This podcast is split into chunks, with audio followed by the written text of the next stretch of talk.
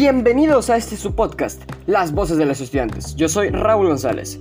Este es su podcast destinado a hablar acerca de las cosas nuevas e interesantes que están sucediendo.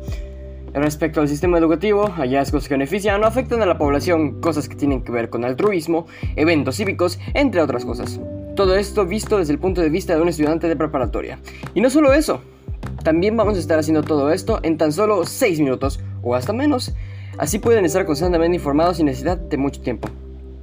En este capítulo hablaremos sobre el abasto de medicamentos y materiales para el sector salud en México, el programa mexicano Segunda Oportunidad, y les daremos consejos para ayudar a mujeres que atraviesan por violencia doméstica. Comenzando con el abasto de medicamentos. El Instituto de Salud para el Bienestar y la Oficina de las Naciones Unidas de Servicios para Proyectos han garantizado que habrá un abasto de medicamentos y materiales médicos para el semestre de 2022. Este abasto es necesario para cubrir las necesidades del sector salud en México.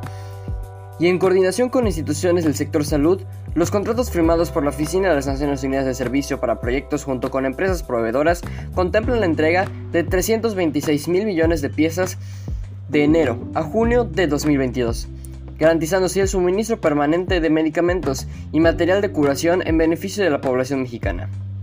De manera conjunta, Ambas instituciones ya han mencionado que está finalizando la estrategia y el plan de acción para el aviso internacional que se lanzará próximamente y que entregará las compras para el segundo semestre de 2022. Esperemos recibir más información en el futuro respecto a estos eventos. El sector salud en México no tiene, no tiene a recibir tanto apoyo y es fundamental para las miles de personas que pueden necesitar un servicio médico.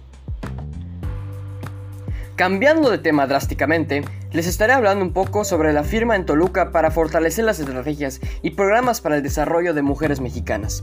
Así es, el gobernador de la Ciudad de México y la representante de la ONU, Mujeres en Desarrollo Económico, brindan con la firma del documento la oportunidad de trabajar conjuntamente en acciones en materia educativa, empleo, capacitación, erradicación de discriminación entre otras cosas, a mujeres en toda la República a través de la puesta en operación del programa Segunda Oportunidad, para poder ampliar su acceso a oportunidades en el ámbito educativo, laboral y personal.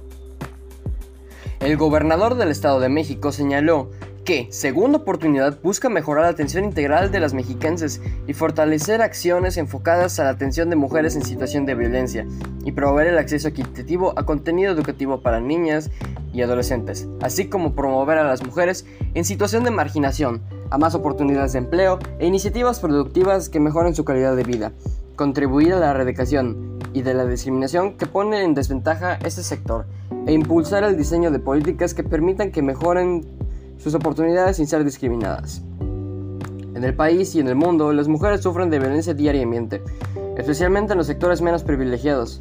Esperemos que esta iniciativa ayude a muchas de estas a salir adelante pese a todo, se les apoya y se está con ellas. Ahora que estamos hablando de los apoyos para mujeres en México, les hablaremos de 6 actividades que pueden realizar para prevenir o afrontar la violencia contra la mujer. Vamos a ello. Número 1. Escucha a las víctimas.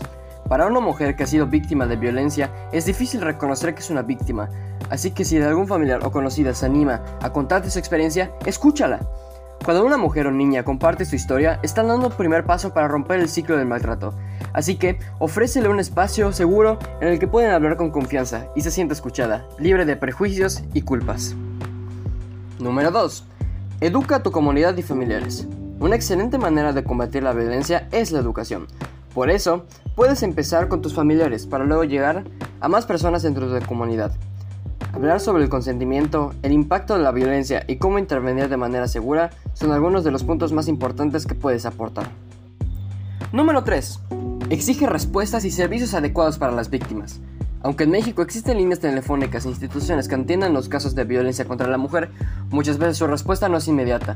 Es nuestro deber como ciudadanos exigir que se destine el presupuesto adecuado a estos servicios y que se garantice la atención igualitaria a todas las sobrevivientes de violencia que lo necesitan, sin importar su necesidad, clase social o religión.